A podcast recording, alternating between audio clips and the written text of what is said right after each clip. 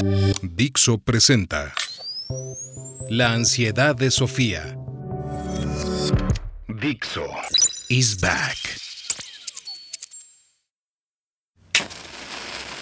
Ya sabes quién soy, ¿no? Soy Sofía. La Sapiens es aún poco pesada que no puede dejar de hacerse las grandes preguntas y ansiar las grandes respuestas, aunque no las tengamos, todavía. Seguro te acordarás de que en esta primera temporada quiero saber si estoy sola, si no hay nadie más en este universo con quien mirarnos a los ojos de igual a igual, o quizá no tan de igual a igual, lo que da un poquito de miedo, ¿verdad? Pero ya sabes, somos esa especie curiosa y valiente, o ridículamente temeraria, que un día abandonó las cálidas selvas o sabanas africanas donde surgimos para extendernos por todo el mundo, dos veces. Una como homínidos, otra como sapiens. Desde que la primera familia peluda atravesó el Sinai para adentrarse en Eurasia hasta que un muy afeitadito Yuri Gagarin ascendió al cosmos, pasando por grandes migraciones, invenciones, descubrimientos y exploraciones. Nuestra historia son las increíbles aventuras de unos bichos raros que nunca nos tomamos eso del instinto de supervivencia demasiado en serio. Así que ponte como quieras, pero no vamos a dejar de hacerlo. Va con nosotros, es lo que somos. Si nos hubiéramos quedado en África, seguramente ya nos habríamos extinguido hace mucho con mucho miedito o sin él, fue esa insensatez constante la que nos sacó de las cavernas y nos llevará donde sea que lleguemos. Así que recopilemos y vayamos al grano. Por todo lo que te conté en los episodios anteriores, opino que la vida simple debe ser relativamente común en el universo. Como te dije, la Tierra surgió muy sospechosamente pronto. Pudo incluso venir de serie con el sistema solar y no parece haber motivos para que en otros lugares donde se den las condiciones mínimas necesarias no haya ocurrido lo mismo. Si no tienes claro por qué opino todo esto, te sugiero escuchar el podcast desde el episodio 1. Pero para llegar a algo tipo nosotros, o así cosas remotamente parecidas, no basta con eso. La vida simple no es más que el primero de un triple salto mortal los otros dos son la pluricelularidad que da pie a la vida compleja y la transformación de esa vida compleja hasta que aparece la inteligencia. Todo a golpe del infinito errar de la evolución. ¿Alguna vez oíste eso de de derrota en derrota hasta la victoria final? Pues parecido. Y como te dije también, para todo esto ya sí que definitivamente solo tenemos un punto de referencia nuestra propia tierra, la historia de nuestra propia vida. Sabemos que aquí la vida compleja evolucionó decenas o quizás cientos de veces. Unas cuantas agarraron y las demás se extinguieron. Y diríase que la inteligencia, como el ojo y otras cuantas cosas, supone una ventaja evolutiva tan grande que tarde o temprano tenderá a surgir. O eso pienso yo. Aquí no podemos más que especular en base a la única vida que conocemos. Pero yo creo que esto es eso que llaman especulaciones bien informadas. Ok, ahora toca hacer un paréntesis inevitable para considerar otro problema. No vamos a entrar en cómo pudo ser que se formara un universo porque esa es otra de esas cosas que no sabemos. Todavía. Sí, sí, ok con toda probabilidad fue mediante el Big Bang, hace seguramente unos 13.800 millones de años. Pero ignoramos de qué modo o por qué se dio ese Big Bang y quien te diga otra cosa, miente. Da igual si te vienen con que lo hizo su dios favorito o con alguna conjetura más o menos científica presentada como esto fue así sin duda. La única respuesta honesta a ¿por qué existe todo? es no lo sabemos. Todavía. Pero sí vamos teniendo una idea del cómo y de lo que ocurrió inmediatamente después. Después. Esa es una palabra interesante. Antes y después. Dos palabras súper interesantes. Para que haya un antes y un después, y para que haya unas causas que preceden a sus efectos y unos efectos que siguen a las causas, o sea, para que exista la causalidad, el tiempo tiene que existir. Sí, sí, ya, ya. Yo también he oído muchas veces eso de que el tiempo no existe y tal. Pero si el tiempo no existiera, si no fuera una magnitud física real, una de las cuatro dimensiones del espacio-tiempo, pues entonces, obvio, no habría antes ni despuéses, ni causas ni efectos ni nada de nada. Es más, sin tiempo, este sería un universo fallido, estancado en el instante inicial del Big Bang. Ni siquiera puedo decir estancado para siempre o estancado eternamente, porque para que las palabras siempre o eternidad tengan sentido, el tiempo debe ser real. Las estrellas no se habrían formado, las galaxias no se habrían formado, los mundos no se habrían formado. Tú y yo y nuestras mentes no tendríamos la menor posibilidad de existir. Ok, entonces tenemos un universo que surge bajo la forma de un Big Bang con espacio y con tiempo. De hecho, con una flecha del tiempo muy marcada, muy irreversible, marcando una nítida asimetría entre pasado y futuro. Y eso significa que este es también un universo que arrancó con una bajísima entropía. Ahora veremos lo que es eso. Y busca equilibrarse yendo hacia la máxima entropía, como manda el segundo principio de la termodinámica. Y tú ya sabes que en esta casa se respetan las leyes de la termodinámica. Así que el universo busca ir al equilibrio a morir, de muerte térmica en este caso. Ya te conté que todo nace peleando en los extremos y muere en el medio, en el desorden y caos homogéneo del equilibrio total, en la máxima entropía. ¿Y qué es eso de la entropía? Veamos. Hay muchas explicaciones muy sesudas, pero yo me la imagino como una legión infinita de duendecillos bastante loquitos. Unos duendecillos que tienen una única misión en el cosmos, barrerlo para empujarnos constantemente hacia el desorden y el caos, o sea, hacia el equilibrio, sin que se les escape ni el menor detalle de la realidad. Supongamos una casa Imagínate una linda casa nueva, bien hecha, amueblada con buen gusto y limpia como una patena. Ok, pues incluso aunque no residan en ella fuerzas caóticas como los niños, incluso aunque lleves muchísimo cuidado, incluso aunque no la ocupes, la casa se irá ensuciando y deteriorando poco a poco aparece polvo y suciedad por todos los rincones. Sin razón aparente salen pequeñas averías y luego cada vez peores. Los muebles pierden lustre, se van estropeando, se forman grietas. Algunas luces dejan de encenderse misteriosamente. En 10 años, la casa ya no está tan linda ni tan nueva. En 100 años hay que tener cuidado para que no se nos caiga nada encima en mil años es una ruina. En un millón de años ahí solo queda un bosque o un desierto. Entonces, tú te esfuerzas para evitarlo. La limpias, la mantienes, la reparas, la vigilas. Y lo consigues, temporalmente.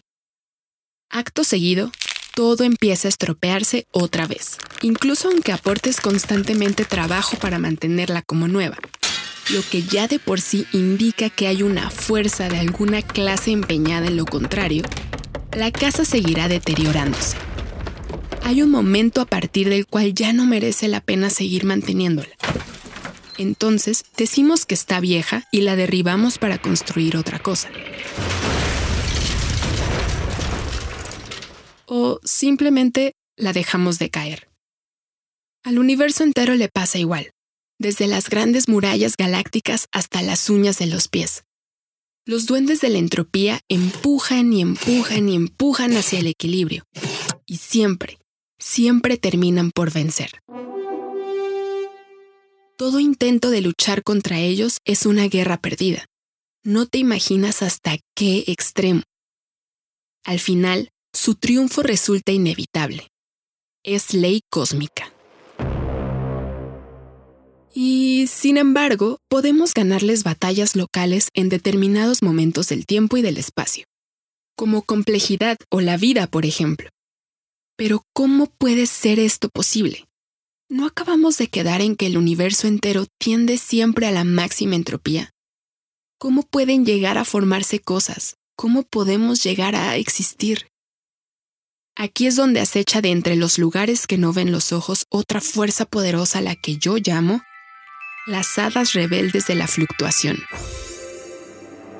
Enemigas a muerte del ejército de los duendes de la entropía, siervos del Señor segundo principio de la termodinámica, desde el inicio de los tiempos y para siempre jamás, blandiendo sobre sus cabellos el teorema de la fluctuación y al grito de por la paradoja de Loschmidt, fluctuación cuántica y termodinámica, esas hadas merodean constantemente el universo y se buscan con los duendes de la entropía para mantenerse enzarzadas contra ellos en una lucha eterna, cuarto por cuarto, casa por casa, por el dominio de la realidad. Vale, vale, un pelín más técnicamente. La entropía total siempre debe aumentar, pero no tiene por qué hacerlo localmente en todo momento y lugar. Tanto que la entropía de un sistema específico puede llegar a ser localmente reversible. El cosmos al revés. Interpretado en sentido amplio, esto da lugar a muchos efectos curiosos y al desarrollo de la realidad a la que pertenecemos hasta extremos sorprendentes de complejidad. Regresemos a nuestra linda casita. Vemos que el polvo y la pelusa, por ejemplo, ha empezado a acumularse. Si un día te hartas de limpiar, no mucho después te percatarás de que se están formando esas bolitas de suciedad que ruedan por todas partes. Entonces te pica la curiosidad y pones una al microscopio y descubres que está constituida por una estructura filamentosa altamente organizada. Ok, lo ha hecho el aire, la electricidad estática, la adherencia química de sus compuestos, los atractores de los átomos y moléculas que lo componen, todo lo que tú quieras todo al azar. Pero es una violación de la entropía, de la tendencia al máximo desorden. Estás ante una fluctuación. Un tiempo y lugar donde se ha violado localmente la tendencia a una mayor entropía. Y en vez de algo más desorganizado, ha surgido algo más organizado. Se debe al propio funcionamiento de las demás leyes de la realidad que tienden a generar determinadas estructuras y sistemas. Para que se desarrollen estructuras complejas como las moléculas o las estrellas, y no te digo ya sistemas tan sofisticados como la vida, tienen que darse estas fluctuaciones.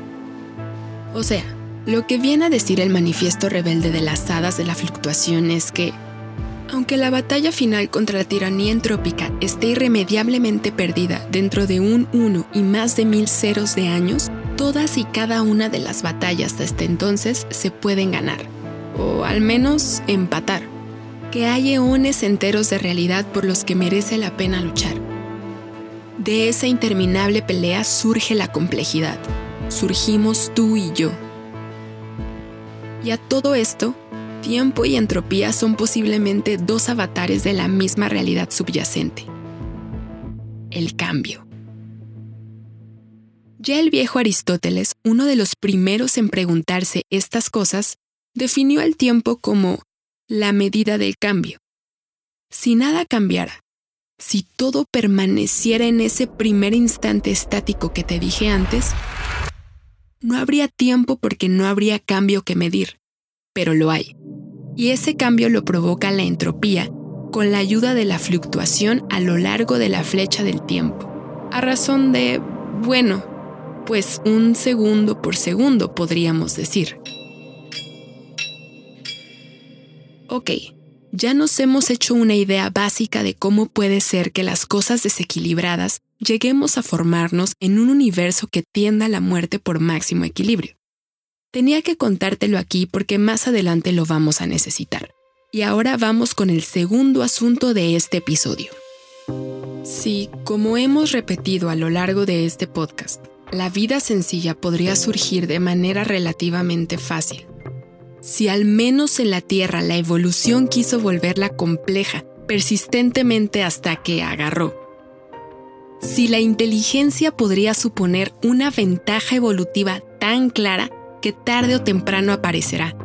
Y si las leyes de los grandes números y de los números verdaderamente grandes juegan a favor de todo ello con sus infinitas tiradas de dados, donde lo incomprensible sería no sacar el 6 doble muchas veces, ¿dónde está todo el mundo? Esta es la famosa paradoja de Fermi, o bueno, atribuida a Fermi, porque no está claro que pronunciara esas palabras exactamente, y mucho menos que hiciese esa pregunta con el matiz de, ja, ja, ja, gocha, los atrapé, que muchos piensan. El Premio Nobel de Física, arquitecto de la era nuclear y gigante de la ciencia en general, Enrico Fermi, no, no, no, no discutía la existencia de inteligencias extraterrestres. Al contrario, consideraba su probabilidad tan alta que se extrañaba de que aún no hubiéramos dado con ninguna. Y ni siquiera fue el primero, que a mí me conste, que lo dejara por escrito. El primero fue otro genio de ese calibre. 18 años antes, ni más ni menos que el papá de los viajes espaciales. Konstantin Tsiolkovsky en un manuscrito de 1933. A ver, como seguramente sabrás, llevamos buscando extraterrestres medio en serio desde hace bastante más de medio siglo. A esto se le llama SETI, Search for Extraterrestrial Intelligence, o SEAC, Búsqueda de Inteligencia Extraterrestre. Aunque se habían intentado algunas cosillas antes, podemos decir que el pionero fue Frank Drake, el de la ecuación de Drake, con su proyecto OSMA de 1960. Esto es 10 años después de que Fermi planteara su presunta paradoja y 27 desde que Tsiolkovsky dijera, bueno, lo que te contaré ahora en un momentín.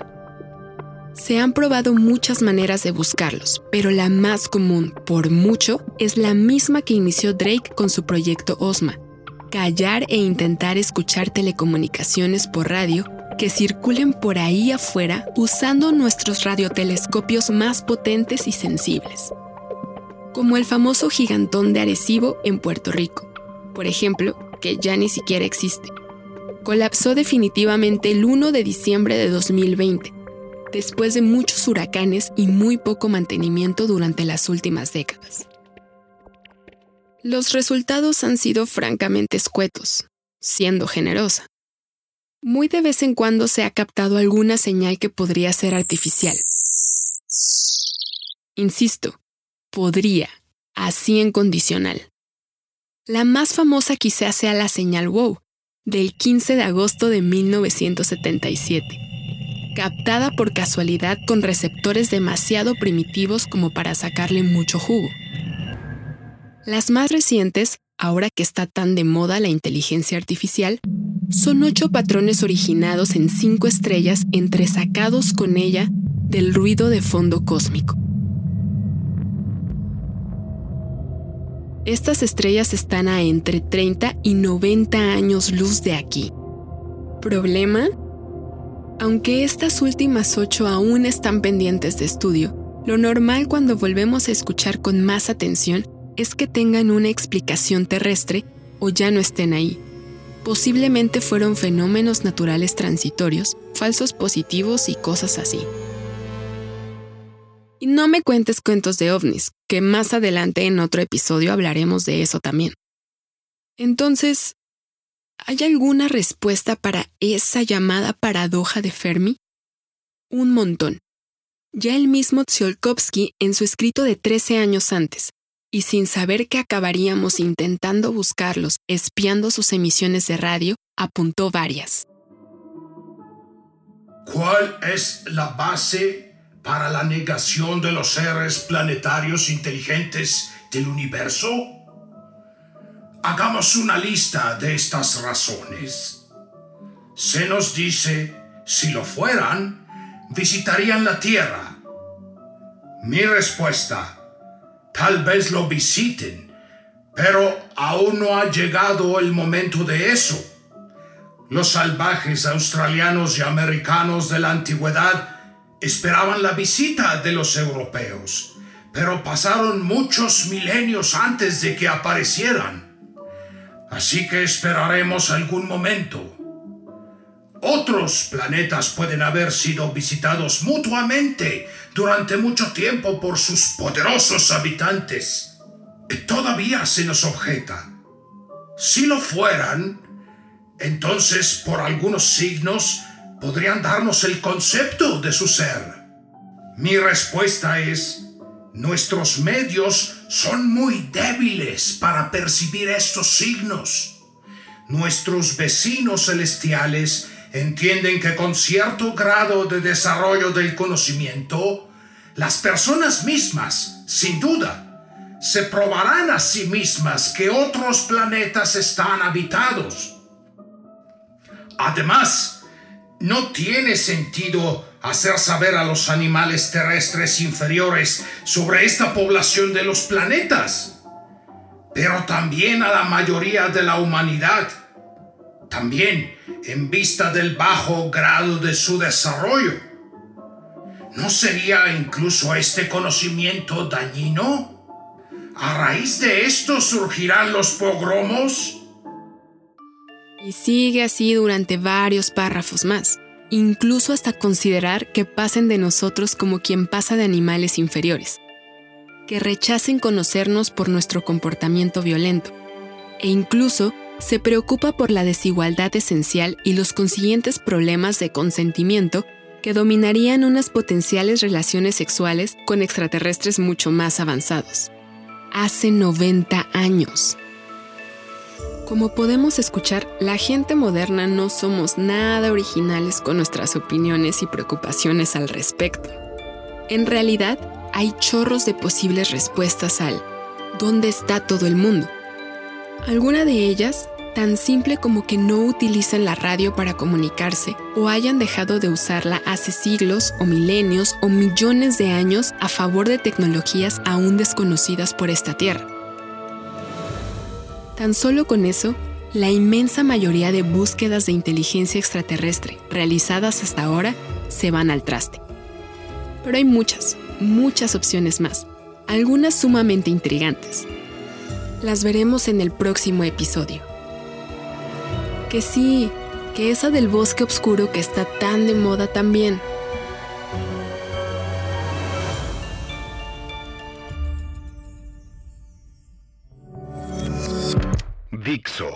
Is back.